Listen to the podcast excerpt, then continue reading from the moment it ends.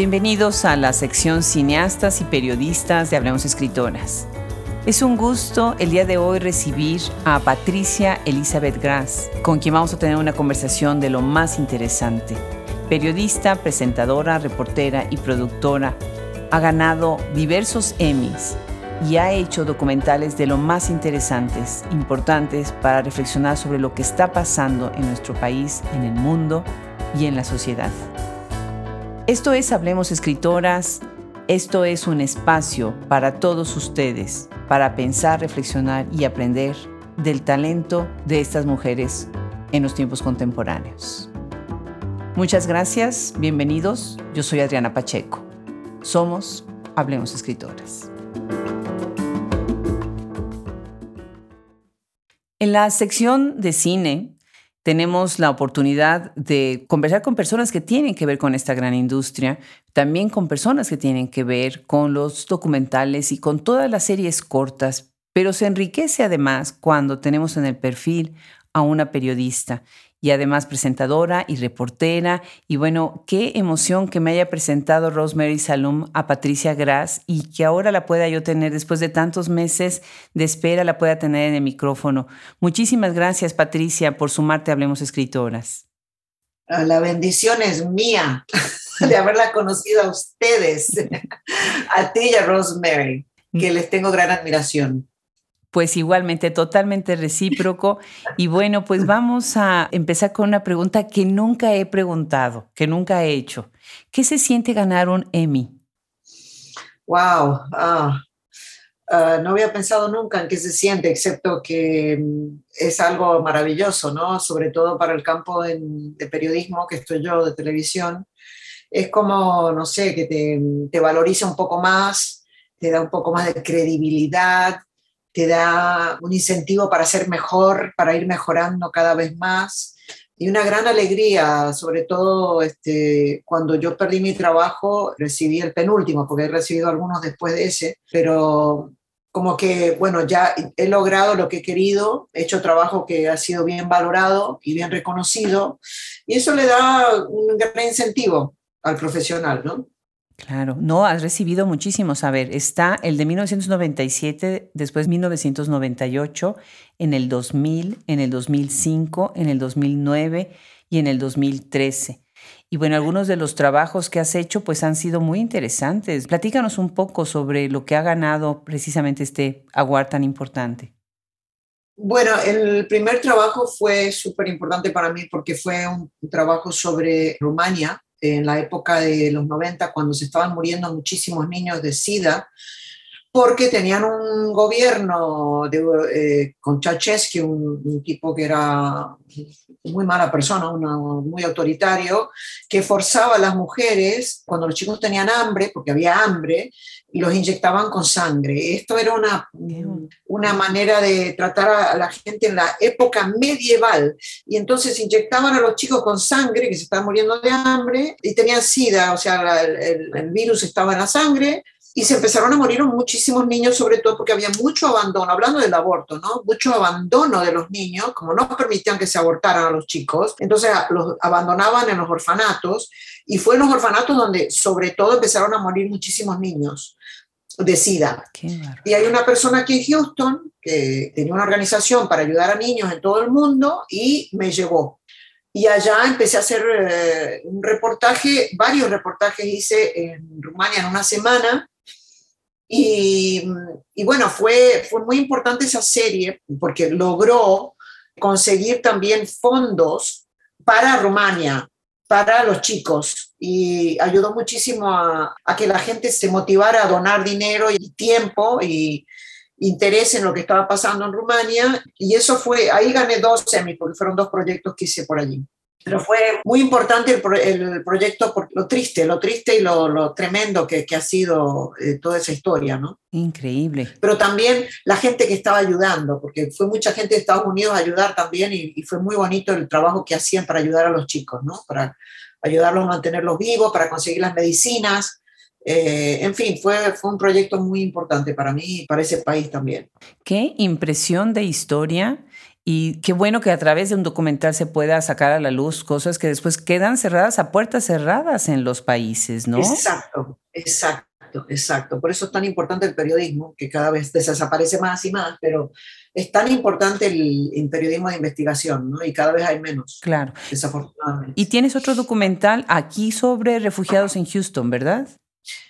Eso fue otro documental, sí, que hice sobre refugiados en Houston. Y bueno, por supuesto, Houston es una de las ciudades más diversas de Estados Unidos. Y bueno, toda la historia de cómo llega esta gente, cómo se tienen que adaptar, cómo consiguen trabajo, cómo empiezan sus nuevas vidas en este país y en esta ciudad. Y sí, eso también fue muy interesante porque, eh, por ejemplo, hay, refugiados de países que uno no, no, no sabe mucho, ¿no? Eh, de Bután, por ejemplo, refugiados de Bután, de Tailandia, de países que eh, cuando llegan aquí forman sus comunidades porque necesitan ayudarse. Y esta es la historia de la inmigración de todo el mundo. Mi abuelo era sirio y emigró a Argentina y en la Argentina terminaron, los árabes terminaban en la parte del desierto, ¿no? De Santiago del Estero, porque ahí estaban todos los árabes que se ayudaban entre ellos. Entonces llegaban y los ayudaban, los metían en un gimnasio y les conseguían trabajo y casa y comida. Y esta es la historia de la humanidad, ¿no? O sea, la, la inmigración va a continuar siempre. Claro, pero tú eres nacida en Estados Unidos, ¿verdad, Patricia? Yo nací en Estados Unidos, mis padres eh, argentinos, mi mamá era hija de sirio-libaneses, mi papá hijo de, catalanes de España, mm. y yo nací aquí en Estados Unidos, o sea que somos familia medio pataperro. bueno, pues como dices tú, es la vida de los migrantes que estamos de un lado a otro, claro que sí. ¿Verdad? Hay una escultura en el aeropuerto de Austin para quienes vayan a visitar nuestra hermosísima ciudad. Que, ¿verdad? No, es que es genial, es genial, de verdad. Dicen que quien llega a Austin nunca se quiere ir. Y bueno, está ahí sentada una escultura masiva de Bárbara Jordan. Y el mismo personaje está en otra escultura en nuestra universidad, en la Universidad de Texas en Austin, porque Bárbara Jordan es una figura muy querida y muy respetada en Texas. Desde las leyes, desde ya muchos jueces hoy en día deberían de tomar su ejemplo, ¿verdad? Y bueno, fue de verdad una luchadora de los derechos de todos, no nada más de mujeres, sino de todos. Y tú ganas en dos ocasiones el premio que lleva su nombre, que es precisamente por Media, uno en el 2001 lo ganas y otro en el 2004. Cuéntanos de haber ganado este premio y con qué proyectos o por qué los ganaste. Bueno, eso eran proyectos sobre niños incapacitados. Y mm, uno fue sobre una clase de, que enseñaban a la gente incapacitada tai chi y cómo les ayudaba, cómo les ayudaba a, comunicarse, a, a, relacionarse entre ellos.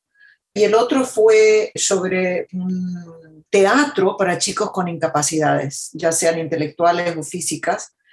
Y fue muy bonito, muy bonito porque es como que le daba te da como esperanza, ¿no? Que a pesar de todo lo que puede sufrir esta gente con sus incapacidades, pueden llegar a realizar cosas muy lindas. Por ejemplo, eh, ese grupo de teatro se llama Dionysus.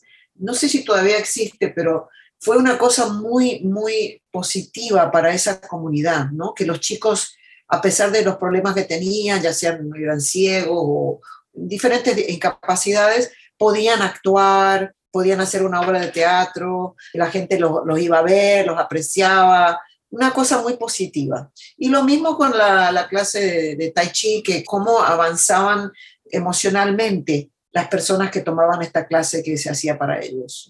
Muy bonito. Qué bien. Pues felicidades, felicidades. Y un honor, aparte, perdón, homenajear a, a, Barbara Jordan, que me fascinaba como persona y esa voz que tenía. Sí, Era fabulosa esa mujer, la verdad que sí. Yo tengo una buena amiga que es de la comunidad African American y ella trabajó muy de cerca, fue alumna de Barbara Jordan y después ella se llama Gwen Houston y llegó a ser la ejecutiva de todo lo que es la división de derechos humanos y de diversity en Microsoft a nivel mundial. Y ella siempre decía, yo le debo esto a Bárbara Jordan. Entonces me encanta, ¿no? Su formación. Bueno, para quienes están escuchando, les tengo que confesar que me emociona mucho yo, que estoy de este lado del micrófono, cuando hablo con alguien que ha estado del otro lado del micrófono también entrevistando gente, porque aprendo muchísimo. Y es, es maravilloso escuchar las anécdotas, los personajes que han entrevistado. Y bueno, Patricia tiene unos nombres que, bueno, se van a desmayar. Ella entrevistó a dos expresidentes, bueno, eh, voy a mencionar a dos de ellos, George Bush, Jimmy Carter, sí. exsecretarios de Estado, James Baker, Madeleine Albright, algunos otros dignatarios internacionales como el arzobispo Desmond Tutu, qué interesante. La princesa Isabel de Yugoslavia, que es también un personaje interesante de la historia. El premio Nobel de la Paz, Muhammad Yunus. Jody Williams, Lech Walesa, wow. La reina Ana de Rumania, obviamente ahora que cuentas lo de los niños, me suena pues que por ahí también viene. Y bueno, cuéntanos para qué medios hiciste estas entrevistas, algunas de ellas, qué emoción, qué te emocionó hacerlas, cuéntanos. Pues, bueno, siempre es emocionante conocer gente así, ¿no? Porque uno aprende muchísimo. Pero siempre digo que, que, sí me gusta entrevistar gente famosa y celebridades, pero también me gusta entrevistar a, a la gente de la calle, ¿no? Porque todos, todos, como dice, todos tenemos una historia y todos tenemos algo interesante que, que compartir. La cuestión es saber escuchar, ¿no? Y saber aprender. Pero Sí, bueno, eh, sobre todo las entrevistas las hice con PBS, ¿no? Cuando trabajaba en el canal local de Houston PBS. En español, cuando trabajé en Telemundo, entrevisté a, tú sabes, el gran Cantinflas. Ah, eh, Cantinflas y la ministra de Grecia, por ejemplo, pero de Cultura, eh, Melina Mercuri. Pero Cantinflas fue muy interesante para mí porque yo me crié con Cantinflas. O sea, yo me crié viendo todas las películas de Cantinflas que me fascinaban y cuando la entrevisté era una persona sumamente seria, nada que ver, nada que ver con lo que era de comediante, o sea, mm. nada que ver, una persona súper seria. Pero bueno, en contestación a tu pregunta, ¿cómo ha sido un regalo de Dios, una bendición poder conocer a esta gente y poder entrevistarla? Porque tenía que prepararme bastante, muchos nervios, uno se siente como, ay, no sé si voy a preguntar lo correcto, si, pero, pero no, la verdad es que fue muy, muy interesante para mí, muy, eh, como dicen acá, challenging, y todavía me, me, encanta entrevistar gente, te digo, me, es algo que me gusta mucho porque me gusta mucho escuchar las historias de cada persona. Sí, sí. Alguien me decía el otro día que qué es lo que más me gustaba de lo que hago y mi respuesta fue esa, escuchar. Escuchar a las personas es maravilloso, porque como bien lo acabas de decir, todos tienen una historia que contar, ¿no? Bueno, obviamente tengo muchísima curiosidad de cómo te fue con la entrevista con Madeleine Albright. ¿Nos quieres contar algún detalle sobre esta entrevista? Bueno, eh, mucho nervio, pero imagínate conocer a una mujer que era un trailblazer, como lo dicen acá, ¿no? Era una persona, era una pionera, ¿no? en, en, el mundo de, el mundo de la política, de la diplomacia, eh, una mujer sumamente interesante porque hablaba varios idiomas, eh, había vivido en, en diferentes eh, sistemas políticos, ¿no? Entonces ya tenía su, su manera de ver el mundo. Yo creo que es importantísimo ese aspecto de su vida, ¿no? Que para ser un buen diplomático tenés que entender otras culturas y ponerte en el zapato de los demás, ¿no? Y era una mujer muy, también una mujer muy humilde, en, cierto punto no era una mujer creída en ese sentido, muy, como decir, muy approachable, ¿no? No te ponía una barrera, digamos, como hacen muchos. Fue una entrevista súper interesante para mí, aprendí muchísimo porque leí el libro de ella, leí otras historias sobre ella y bueno, para mí un honor, imagínate, un honor. Esta mujer fue la primera eh, secretaria del Estado de, Estados Unidos, mujer, ¿no? Entonces era como algo nuevo, eh, como dicen acá, rompió, quebró el, el vidrio, ¿no? Eh, y abrió la puerta a, a, otras mujeres como Hillary Clinton. Cierto, cierto, muy cierto. Además, en una época en que los republicanos nunca se hubiera imaginado uno tener a una mujer como secretaria, ¿no? Había una postura muy radical en cuestión de una división ahí de género, ¿no? Muy interesante. Rosa Montero me decía, ahorita que estás diciendo de estudiar, Rosa Montero me decía también que ella es una gran entrevistadora en España de todo el proceso de estudio. Y bueno, nosotros para hacer el podcast y todo lo que hacemos también como entrevista, tenemos primero que conocer a nuestro personaje. Y llega un momento en que te das cuenta que hay entrevistas, muchas entrevistas por todos lados de ese personaje, pero muchas de ellas dicen casi lo mismo. Entonces lo interesante es encontrar la pregunta que no le han hecho a ese personaje, ¿no te parece? Ay, totalmente. Bueno, en toda mi carrera profesional, la última pregunta que yo hacía era, ¿hay algo que quieras agregar? Claro. Que yo no te he preguntado. Y ahí salían las mejores respuestas. y eso lo he hecho toda la vida, porque es verdad lo que tú dices, uno siempre eh, lee lo que, lo que existe, pero hay tantas cosas que uno no, no sabe y saber eh, escuchar también para, para poder hacer la próxima pregunta y también observar el lenguaje del cuerpo, eh, el lenguaje de, de, cómo hablan, de cómo se expresan, qué es lo que los motiva, qué es lo que los enoja. Todas esas cosas importantes. Yo creo que el tema que yo veo mucho todavía hoy en día es que el problema del ego, ¿no? Hmm. Hay muchos periodistas que creen que se trata de ellos y no es así. No se trata de ellos, se trata de la otra persona, de qué es lo que te va a decir la otra persona. No es yo, yo, yo, mírenme a mí, qué bien que hago las preguntas. No, es qué es lo que te dice esa persona y porque la gente no te está viendo a ti, te está, está viendo a la persona que estás entrevistando. Claro. Y muchas veces sus respuestas te llevan a la otra pregunta, aunque no la tenías preparada, porque ellos mismos te están, sin decirlo, te están pidiendo que hagas la siguiente pregunta. Entonces, es cierto, el periodista se tiene que quitar, hacer a un lado, o el entrevistador hacer a un lado, en cuestión de egos, para poder dejar esa voz que vaya, ¿no? Qué interesante. Ahora, tú estuviste en televisión, que ese es otro medio completamente distinto, ¿no? Cuéntanos un poco sobre esto. Bueno, eh, yo siempre he sido una persona creativa, siempre me gustaba la parte de videos y de crear, eh, fuera de escribir, que siempre me gustó escribir desde chiquita, me gustaba escribir, también me gustaba la parte de cámaras y de videos y cosas así. Entonces, trabajar en televisión me dio esa gran oportunidad. Aparte, bueno, cuando trabajas en televisión tienes más acceso a, personajes, ¿no? O sea, a personas que quieren salir porque escriben un libro, lo que sea.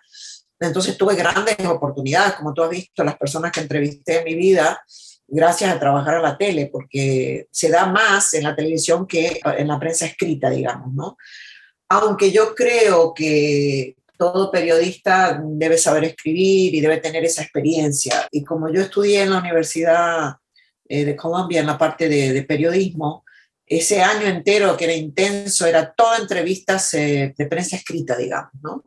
Y es fascinante porque indudablemente cuando tú eh, entrevistas a nivel de prensa escrita, cuando no hay cámaras, no hay luces, la persona se da más, es más fácil para la persona abrirse, ¿no? No está actuando como cuando estás en cámara, que tienes que maquillarte, tienes que vestirte y todas esas cosas que uno tiene que hacer para salir en cámara. Es diferente el, el approach, ¿no? ¿Cómo se dice? El, el acercamiento. sí. El acercamiento a la otra persona, ¿no? Claro. Y eso siempre cuando yo podía, yo hablaba con la persona antes de hacer la entrevista, por teléfono o en persona, para que la persona se sienta más cómoda, ¿no? Porque de lo más difícil cuando una entrevista es que la persona se sienta cómoda contigo, ¿no? Cierto. Para que se abra. Cierto, cierto. Y a veces también hay como un periodo de calentamiento, ¿no? Hay personas que luego, luego desde el principio toman el ritmo de la conversación y hay otras a las que aquí las invitando y llevando un poco a poco, ¿no? Otra cosa que es importante es esa preparación previa. Nosotros, por ejemplo, en Hablemos Escritoras siempre mandamos las preguntas antes, ¿no? Y cuando me han entrevistado a mí siempre pido las preguntas, no porque vayamos a acotarnos a esas, sino simplemente porque descansa la otra persona en decir, bueno, estos son los temas que me están preguntando, les faltan estos y también los quiero abordar, ¿no? pues maravilloso, maravilloso de verdad. Patricia, pues vamos a entrar en un tema doloroso que a mí siempre me preocupa y cada vez que va uno al baño, va uno al consultorio, va uno en el transporte, ve uno esos letreros que dicen cuidado con el tráfico de personas, reporta el tráfico de personas, ¿no? En Estados Unidos está, bueno, prácticamente estamos aquí tapizados de esos letreros. Y tú estás trabajando en un documental precisamente sobre el tráfico de personas. Y bueno, primero aplaudo tu valentía de abordar este tema y cuéntanos cómo llegas a este documental. ¿Quién fondea un documental así que va a dar luz a tantas cosas que tal vez no quieran que se dé a luz, no? Bueno, mira, yo tomé la decisión de hacer este documental con, con una amiga que también es productora que habíamos trabajado antes en un proyecto en, Houston hace muchos años. y yo le dije que yo cuando trabajaba en el Canal 8 quería hacer algo sobre el tráfico, porque Houston es un, como le dicen, un hub, ¿no? Es un lugar donde se, se ve mucho porque hay mucho tránsito aquí. Y yo decía, aquí pasa algo y nadie está cubriéndolo, porque la verdad es que no sale mucha información sobre el tráfico de personas en Houston. Salen las redadas, pero de ahí ya se acabó. O sea, tú ves una redada, así, ah, mira, agarraron 10 personas, bla, bla, bla, pero el hecho es que cada vez está peor la situación, ¿no?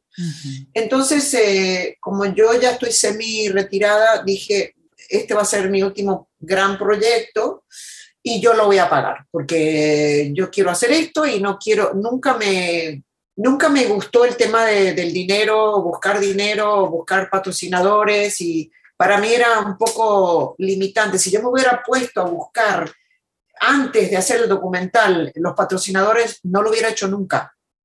Y yo soy una persona que cuando quiero hacer algo digo, bueno, lo voy a hacer, aunque cometa errores, lo voy a hacer y después veré cómo hago, ¿no? Y, y, aparte que soy muy creyente, entonces hablo mucho con Dios y le digo, mira, ayúdame con esto porque lo quiero hacer, ¿no? Y bueno, empezamos a, a filmar, a hablar con la gente clave. Me llamó mucho la atención que la ciudad de Houston, que tiene una oficina de antitráfico, no quisieron ser entrevistados, que me pareció rarísimo. Mm. En la policía de Houston hablamos, pero nunca nos devolvieron la llamada, así que pude hablar con el FBI, pude hablar con muchísima gente que trabaja en este tema y también, sobre todo, entrevistar a chicas y chicos que habían sido traficados y habían podido escaparse del tráfico, que es muy, muy, muy difícil. Y bueno, tú me preguntas cómo se consigue el dinero. Bueno, hay diferentes organizaciones, hay grants, patrocinadores de ese tipo. Eh, en mi caso, tuve la gran suerte de que hay una, una señora aquí en, Houston que es filántropa y yo le había ayudado a ella con un proyecto de ella y en el pasado, porque siempre he hecho conciertos para ayudar a diferentes causas, a refugiados, a Venezuela, qué sé yo, diferentes causas. Y ella me dijo, bueno, ¿cuánto necesitas? Y te voy a dar tanto, ¿no? Y bueno, y gracias a eso, pues, pero la mayor parte ha sido todo de mi bolsillo, porque pienso que el tema es esencial. Claro. Trabajo con gente que adoro. Mi editor es un amigo de hace muchos años. Él ha ganado 25 Emmys. Es el mejor editor de Texas. Vive en Austin, by the way. Oh, wow. Y desafortunadamente tuvo un cáncer, así que tuvimos que atrasar mucho la parte de edición. Sí. Pero todos somos amigos, todos nos ayudamos para sacar este proyecto adelante. No ha sido nada fácil, pero mira, como te digo, se me abrieron las puertas. Por ejemplo, hay un chico que fue traficado en Houston, porque esto se trata de lo que está pasando en Houston.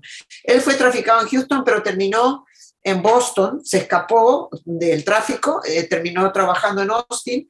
Y una de mis mejores amigas, que es, fue mi jefa, productora, vive en Boston, ahora se retiró y se fue a vivir a Boston. La llamo por teléfono y le digo, mira, Julie, necesito que por favor hagas la entrevista con este muchacho. Hizo la entrevista con su teléfono celular. Con eso te digo todo. Wow, Fue espectacular en la entrevista, pero era como que todos se, se, fueron abriendo las puertas de esa manera para un tema que es extremadamente importante y desafortunadamente la gente todavía piensa que el tráfico es internacional cuando realmente es local. El mayor tráfico es local y los traficantes trabajan a nivel local. Y además, la policía y el FBI saben dónde trafican, pero por H o por B eh, hacen redadas, pero no pueden parar el tráfico. Por eso es lo que yo hablo en, en mi artículo sobre el aborto, es que los traficantes se están metiendo en el Internet y están, están agarrando niños que no necesariamente son pobres, pero por ejemplo que son niños que los padres no le prestan atención, no saben lo que están haciendo en el Internet y, terminan, una vez que entran en ese mundo, es muy difícil salir porque los drogan y además son chicos que tienen problemas, todo tipo de problemas, y no saben cómo salir. Entonces, hay organizaciones que tratan de ayudarlos a salir, pero no es nada fácil. Y cuando los agarran tan jovencitos, porque ahora están agarrando chicos de entre 9 y 15 años, chicos y chicas. Qué brutal. Y mm, es muy difícil. Entonces, lo que yo quiero lograr con este documental es prevenir, porque una vez que entran en ese mundo es muy difícil sacarlos. ¿Tú dirías entonces que el Internet es uno de los principales lugares a donde los están captando? Exacto. Es en el Internet y cada vez es peor la situación. A ver, sí traen mujeres y hombres, sobre todo mujeres de México, de Honduras, de Centroamérica, y los meten aquí en, los, en las cantinas, que me imagino que también en Austin tienen cantinas. Sí. Y yo lo que no entiendo, que no lo voy a entender, es que, claro, ya saben dónde están traficando gente y sin embargo es muy difícil lograr que pare, porque es una industria. Sí, claro. Es, es, una industria muy poderosa. Es la tercera, creo que la primera es narcotráfico, el segundo es armas y esta es la tercera. Claro. Estás hablando de billones de dólares. Claro. Fíjate que Mónica Ojeda, esta magnífica, magnífica escritora que ha escrito sobre la Deep Web, y cuando la entrevisté fue interesantísimo porque ella se metió a navegar en esa Deep Web que es completamente privada, por decirlo así, para la gente que navega como nosotros en la web normal. Y es en donde se dan todas las cosas de tráfico, de pedofilia y de violencia y de tráfico de armas, en fin, ¿no? Y me parecía también tan interesante esa valentía de entrar a ese submundo, porque es lo que estamos hablando, es un submundo, ¿no? Ay, es, es espantoso, la verdad que es espantoso. Y hoy estaba leyendo un artículo, hoy salió un artículo de una chica que había matado a su traficante y le habían dado creo que vida en, la cárcel y no, cuando son traficados tenemos que ver otros aspectos de, la persona porque es tremendo lo que les hacen, tremendo, los tienen drogados, los, les pegan, los, los, violan, tú no sabes, es, una cosa espantosa lo que está pasando. Y te cuento que aquí en, Houston sacaron una ley de Texas de, de que es una felonía comprar sexo, ¿no? Bueno, hay una calle acá que se llama Bisonet, que es donde están casi todas las prostitutas y, prostitutos, no sé cómo se dice, pero bueno. Y había un cartel que decía, es una felonía comprar sexo. Sacaron todos los carteles. Y ahora que paso por ahí, porque voy de vez en cuando a ver, hay cada vez más prostitución. ¿Me entendés? Y, y, la mayor parte de esa gente, yo te diría, a mí las mismas prostitutas me dijeron, nosotros no queríamos ser prostitutas, Nadie elige esta vida. Hay muy poca gente que elige esta vida. Entonces, tenemos que volver a educar a, la gente también sobre eso, ¿no? Porque la gente que compra sexo, y esto lo vas a ver en el documental, la gente que compra sexo, generalmente se repiten. O sea, ya sabe la demográfica de la gente que compra sexo. Sí. Y entonces, hay muchas cosas que, que empezamos a entender y a saber que influye mucho pero indudablemente hay, ah, tenemos que tomarlo más en serio porque yo creo que sigue siendo un problema que cada vez crece más y no, no se está haciendo lo que se debe ¿no? para prevenirlo. Claro. Claro. Y ahorita conectando con esto que estás diciendo, acaba de salir publicado hace poco en la magnífica revista Literal Magazine que dirige Rosemary Salum, hay un artículo sobre esto que nos tiene pues en shock a todos los Estados Unidos, que es el impacto que va a tener el que se haya abolido el Roe versus Wade. Y bueno, ahí estás tocando un tema que a mí cuando me preguntan, ¿cuáles crees tú que son los principales problemas de Estados Unidos con esta cuestión de los mass shootings y de la violencia, el tráfico, en fin? Y yo siempre hablo del fracaso del foster care system.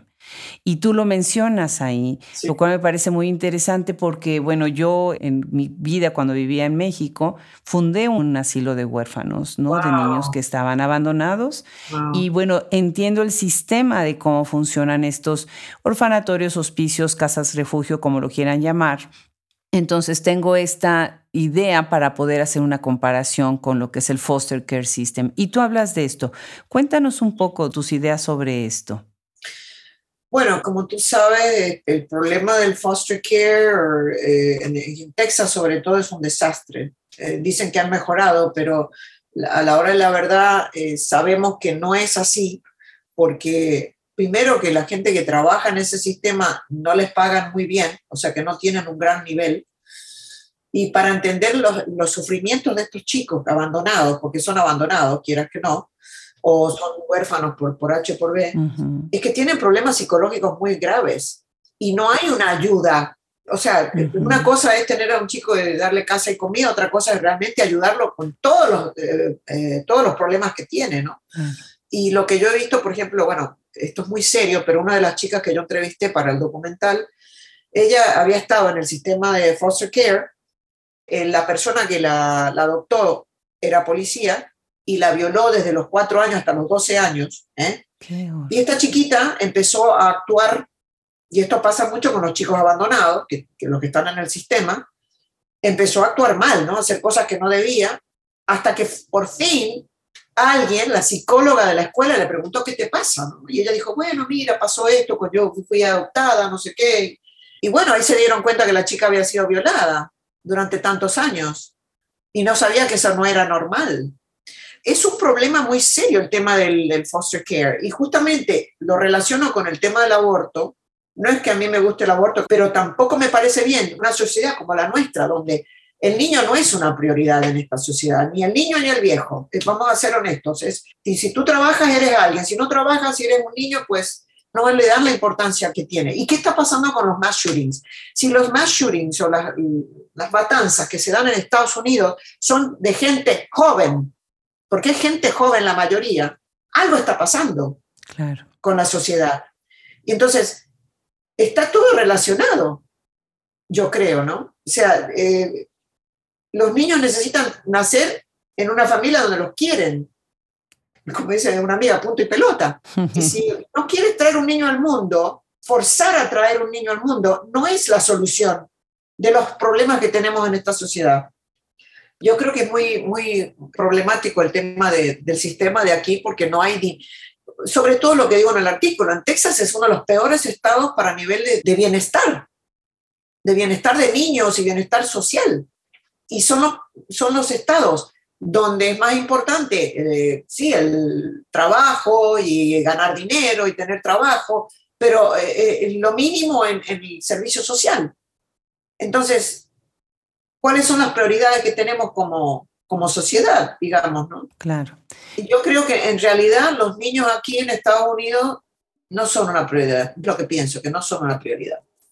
Pues sí, tienen que revisar todas estas políticas. Quienes no están familiarizados con el foster care system, la idea es que hay familias, personas a las que se les paga para que ellos den casa, comida y cuidado, entre comillas, de niños durante un tiempo. El problema es que en esa misma casa van a convivir niños de muchas edades, con circunstancias muy distintas, normalmente por temporadas cortas, porque se mudan, se cambian si hay algún problema. Entonces es muy contrastante con otros países en donde hay una organización, una institución, una casa en donde viven todos juntos, que también tienen sus problemas, ¿no? Eso no podemos negarlo. Qué interesante también lo que dices en este artículo acerca de estas tendencias que estamos viviendo, que es una extrema derecha, una extrema izquierda. Y bueno, estas consecuencias se están viendo ahora con esa decisión con derecho al aborto, más que nada es el derecho a decidir, que eso es lo que se está peleando, y el derecho a que las mujeres tengan un estatus de ciudadanas y puedan decidir sobre su cuerpo, ¿no? Interesante, ¿quieres hacer un comentario sobre esto que ahora se está viendo tanto y me interesa saber tu opinión, cómo hacer que los jóvenes entiendan más a profundidad y de manera más seria lo que está pasando en la escena política y no quedemos en esta cuestión plana de lo que reciben en social media y sus opiniones completamente a veces pues sesgadas de pues de esta gran revolución política que está sucediendo a nivel mundial, de hecho, ¿no? Fíjate que justamente el próximo artículo que quiero escribir se trata de la mala información, las teorías de conspiración, las mentiras, la poca integridad y ética que existe en los políticos y cómo, no sé honestamente cómo vamos a resolver esto. Porque si no, si nosotros aceptamos que cualquier canal de televisión o diario o social media, lo que sea, puedan mentir y que incluso un líder de un país pueda mentir constantemente y no pasa nada, ¿cómo vamos a esperar de que los chicos o la gente joven haga algo al respecto? Es muy difícil cuando no hay un lugar donde ir para conseguir información correcta, o ellos creen que no, no hay un lugar donde se puede conseguir información correcta, ¿qué decisiones van a tomar si no están viendo algo que dice la verdad? Claro. O sea, estamos hablando de canales de televisión, de radio, y esto empezó con el Internet, obviamente, ¿no? Y entonces ahora lo que pasa es que yo, si yo soy de izquierda, voy a escuchar a los de izquierda y solamente voy a creer a los de izquierda. Si soy de derecha, voy a escuchar a los de derecha. Y al fin y al cabo nadie tiene una idea realmente de lo que está pasando, ¿no? Claro, claro. Por eso hablo de la izquierda y la derecha, ¿no? Estamos concentrando en tonterías, pero que nos van a afectar nuestra vida. Esta decisión ha sido tan tremenda Sí. y va a durar muchísimo tiempo para que la gente reaccione y tome decisiones. O sea, imagínate, es que yo no lo puedo creer lo que está pasando. Yo la verdad es que estoy alucinada. Que tú puedas decir, ah, mira, ella eh, tuvo un aborto, por lo tanto está cometiendo un crimen, y al, al doctor que también le hizo el aborto también es un criminal, y si, te sale, si sales del Estado, sos un criminal. O sea, e- es una cosa que no tiene... ¿A qué hemos llegado? Y yo creo que hemos llegado a esto, ¿por qué? Porque cada uno está en su tribu. Esta es mi tribu y mi tribu ahora va a ganar. Entonces, no me importa cómo va a ganar, no me importa si miento, si mato, si lo que sea, no me importa. El tema es que mi tribu va a ganar. Y en este momento esa tribu ha ganado. Entonces ahora la otra tribu tiene que pelear contra esta. Pero eso no es la solución tampoco. Sí. O sea, yo creo que tenemos que tomar una decisión como sociedad, decir, bueno, basta de aceptar mentiras. Sí. No podemos seguir aceptando mentiras. Los dos jueces que son de la Suprema o los tres jueces mintieron. Cuando les preguntaron lo que iban a hacer con Roe versus Wade, mintieron. Entonces, ah, bueno, sí, pueden cambiar de idea. Claro, pueden cambiar de idea. porque ya se sabía lo que iban a hacer. Me encanta, pueden cambiar de idea. Claro que sí, definitivamente. No sé, yo, yo pienso que es muy, muy triste lo que está pasando. Es, es más, para mí es- son épocas muy difíciles que si la gente joven no, no reacciona, porque al fin y al cabo tú y yo ya somos mujeres mayores, Sí, ya hemos vivido nuestra vida, nosotros no- personalmente no nos va a afectar, pero sí va a afectar a la sociedad Claro. y van a morir muchas mujeres hasta que esto se resuelva. Claro, que eso es lo que se está viendo, la miopía en lo que es el largo plazo, ¿no? La cantidad de, el incremento de abortos que va a haber, porque sí los va a haber, ¿no? Sí, va a haber un Pero las no las mujeres que van a terminar muertas por tener un aborto clandestino, los niños que nacerán sin ser deseados, pero además todos los otros participantes, ¿no? Que es el aparato social, la familia, todas las instituciones que están relacionadas en algo que simplemente se tenía que haber revisado, como tú bien lo dices, sin visceralidades y sin mezclar cuestiones. Es muy diferente un tema, la cuestión biológica, religiosa, moral, ética, que los derechos de las mujeres tal y como deben de ser respetados. Pues fíjate que una cosa que a mí me interesa y me intriga muchísimo es que mujeres como tú, que se enfrentan a temas tan duros y tan difíciles y que afortunadamente las tenemos para hablar fuerte y sonoro de, de todos estos temas, normalmente tienen un carácter, las que yo conozco, fenomenal. Pienso, por ejemplo, en mi gran amiga Gabriela Polit y en ese contexto te conocí a ti, ¿no? Siempre con una sonrisa en la boca y con esta pasión que nos mueve, ¿no? Que esto es realmente lo que nosotros comemos, ¿no? Por la pasión que nos mueve en pensar y hablar en estos temas por el bienestar común, ¿no? Principalmente. Y bueno, tu lado creo yo, para vaciar esta violencia a la que tienes que ver desde tantos aspectos de tu carrera, pues ha sido la música, ¿verdad, Patricia? Sí, la música para mí ha sido mi, mi escape, me fascina, me encanta y realmente he conocido gente espectacular a través de la música y también hemos hecho mucho, muy buenos trabajos para ayudar a gente ¿no? a través de la música. Pero sí, eh, hablando de, de, cómo mantener una, un temple, digamos. Cultura mental. Está, sí, con todo lo que está pasando y lo que nos afecta. Y sí, yo soy una persona que me, me llega mucho, viste, el sufrimiento de los demás. Sí. Me da mucha pena y quisiera poder resolver, por ejemplo, la guerra de Ucrania. Digo, Dios mío, ¿por qué no para esta guerra? Y, sí. O la guerra de Siria. Y, claro, son muchas preocupaciones que uno realmente, ¿qué puede hacer más que rezar y, y ser mejor persona, ¿no? La mejor persona posible que uno puede ser. Pero sí, la música me ha ayudado muchísimo a, a mantenerme, qué sé yo, más, más saludable mentalmente. Es fruta, güey. Claro. Claro, y, y, tener esa vitalidad para el siguiente proyecto y el siguiente proyecto. ¿Cómo es que llegas a la música? ¿Empezaste a tocar muy chica? yo empecé a tocar a los 12 años, empecé a tomar clases de, guitarra. Eh, me gustaba cantar, siempre fue un poco así, me gustaba el teatro, todas esas cosas, actuar. Y tomé clases con un profesor y justo me iba a llevar a la televisión porque decía que yo era buena, bla, bla, bla. Y justo venimos a Estados Unidos con mi familia. Entonces, yo había nacido acá, pero me crié en Argentina. Mm. Y cuando llegamos acá, pues yo ya un poco como que toqué hasta los 15 años y ya lo dejé porque mis padres querían que tocara en frente de gente. Y tú sabes, la rebeldía, ¿no? Era muy rebelde, entonces dije, no, no quiero tocar. Desafortunadamente, porque realmente si hubiera seguido tocando guitarra, pues hubiera sido mejor guitarrista. La verdad que yo soy percusionista ahora porque no, no soy tan buena tocando la guitarra. Sí la toco, pero nada que ver. Pero siempre me gustó la música y mi director de televisión en esa época eh, era músico también. Y la hermana de él era música y el hijo de él era músico. Entonces tocábamos, hacíamos peñas. Tú sabes, en México también se da mucho la peña. Entonces hacíamos peñas. Y un día le digo a ellos, ¿por qué no hacemos un grupo?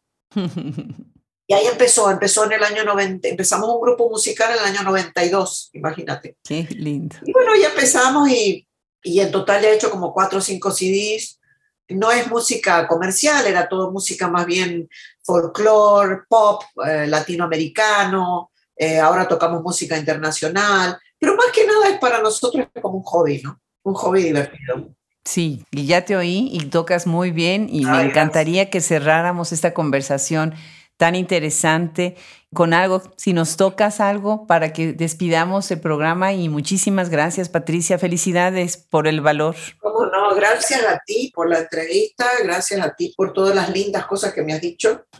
Yo creo que eh, voy, a, voy a cantar la canción que siempre canto cuando, cuando quisiera que seamos mejores, que es Imagine.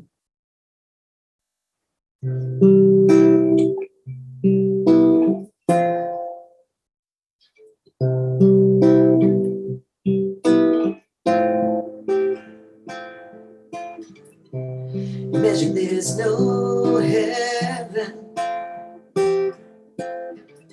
It's easy if you try.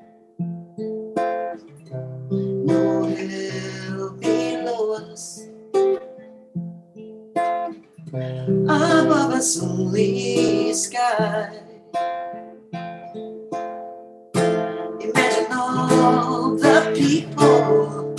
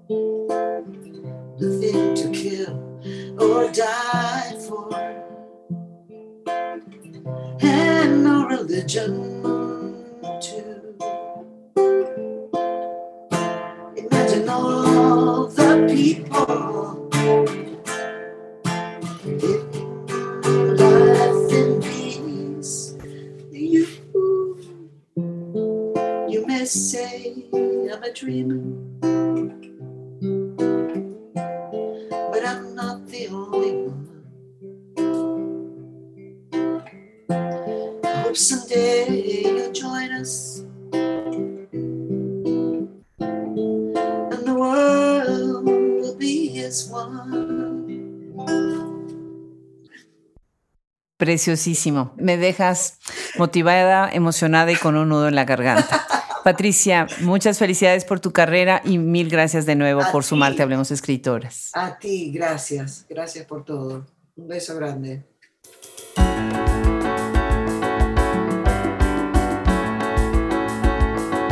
Quedamos en total deuda con Patricia Gras y esta conversación tan apasionada, tan importante en nuestros tiempos.